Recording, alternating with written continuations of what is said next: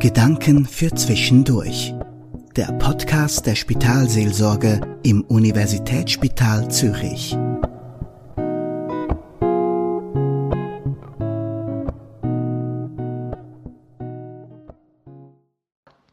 Mein Name ist Susanna Meyer-Kunz und ich bin leitende Spitalseelsorgerin im Universitätsspital Zürich. In den letzten Tagen bin ich in die Frauenklinik gerufen worden. Eine junge Frau von der Côte d'Ivoire hat eine gesungene Tochter geboren.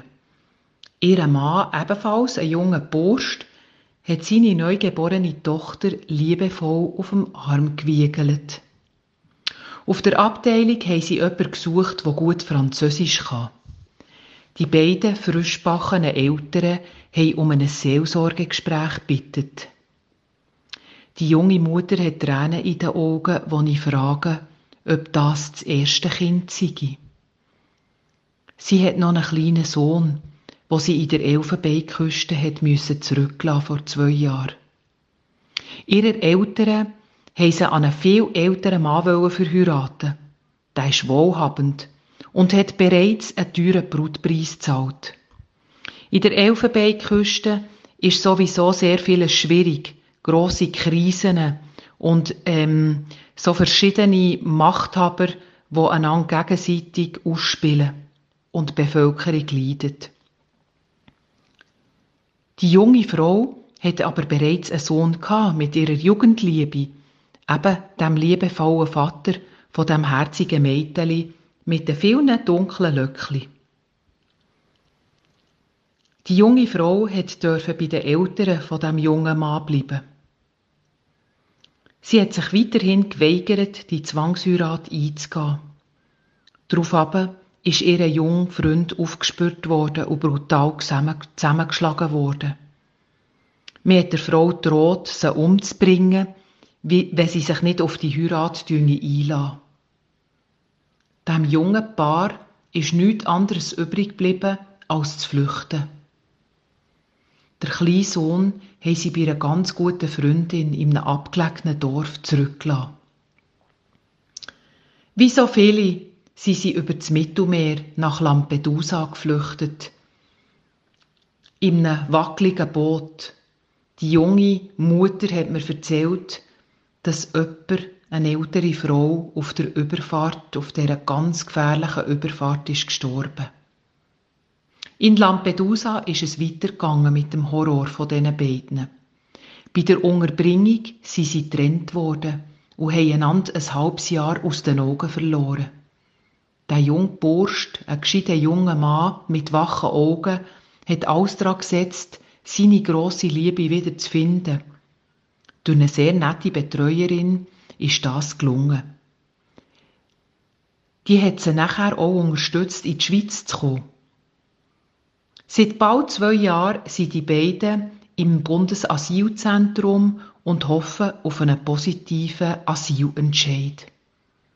Vor allem aber hoffen sie, dass sie ihren Sohn gleich wieder in die Arme nehmen können.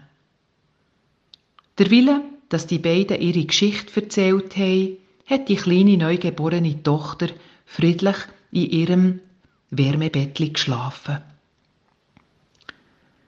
Der junge Mann hat mir gesagt, das sei jetzt das erste Mal gewesen, dass er seine ganze Geschichte können erzählen Wie eine grosse Last liegt sie immer noch auf seiner Brust. Und immer noch erwachen sie z Nacht schweißgebadet aus bösen Träumen, sagt auch die junge Mutter. Vor allem vermisst sie ihren Sohn und hat ein schlechtes Gewissen. Beim Erzählen dieser Geschichte kommen mir wieder Maria, der Josef und das Jesuskind in Sinn. Auch sie sind auf der Flucht vor einem Verfolger. Die Geschichte von der Flucht nach Ägypten hat für mich mit der Geschichte von diesen zwei Menschen, von der Côte d'Ivoire und dem kleinen Kind, ein Gesicht bekommen. Die Geschichte berührt mich. Sie zeigt mir einisch mehr, das Schlagwort wie Asylanten Schwarze, die Probleme machen, die können dankbar sein, dass sie in, der Schweiz können sein etc. Ganz eine andere Dimension bekommen, wenn man Menschen aus Fleisch und Blut vor sich hat, die geflüchtet sind, und wenn man ihnen in die Augen schauen und ihnen direkt begegnet. In der direkten Begegnung mit diesen Zweien und dem Kind ist bei mir eine Ehrfurcht vor der Kraft vom Leben gewachsen. Ein tiefer Respekt hat mich erfüllt vor der Stärke von dieser jungen Frau, die sich dem Willen von ihren Eltern widersetzt hat, die Zwangsheirat einzugehen und sich auf einen vollen Handel einzulassen. Die Geschichte zeigt uns allen, die Liebe ist stärker als Gewalt, Macht und Geld. Die Liebe ist zärtlich und fein, wie ein neugeborenes Kind, wo sanft in Schlaf gewiegt wird von seinem Vater. Das war der Podcast der Spitalseelsorge im USZ. Sprechen Sie uns an per Mail unter seelsorge.usz.ch.